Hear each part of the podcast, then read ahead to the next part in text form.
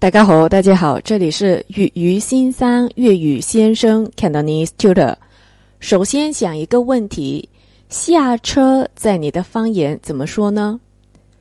粤语说落车，落车。其实下落是一个同义互训结构的词，前后同义字词相互解释。那其实大多数人在生活当中都应该有发现过这个语言点。前面我们讲过一些同一互训结构的词，那今天就来简单的复习一下。例如，月亮，粤语通常说“月光”，“月光”；天亮，粤语说“天光”，“天光”。其实“光亮”就是一个同一互训结构的词了。又例如，开水，粤语是“滚水”，“滚水”。滚开就是一个词。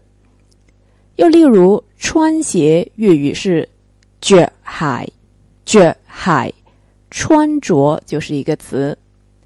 还有立刻，粤语常说即刻，或者口语常说即刻，那立即是一个词了。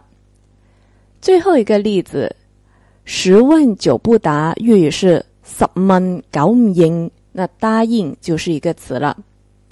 好，今天的粤语词汇就学习到这里，我哋下次倾，下次聊。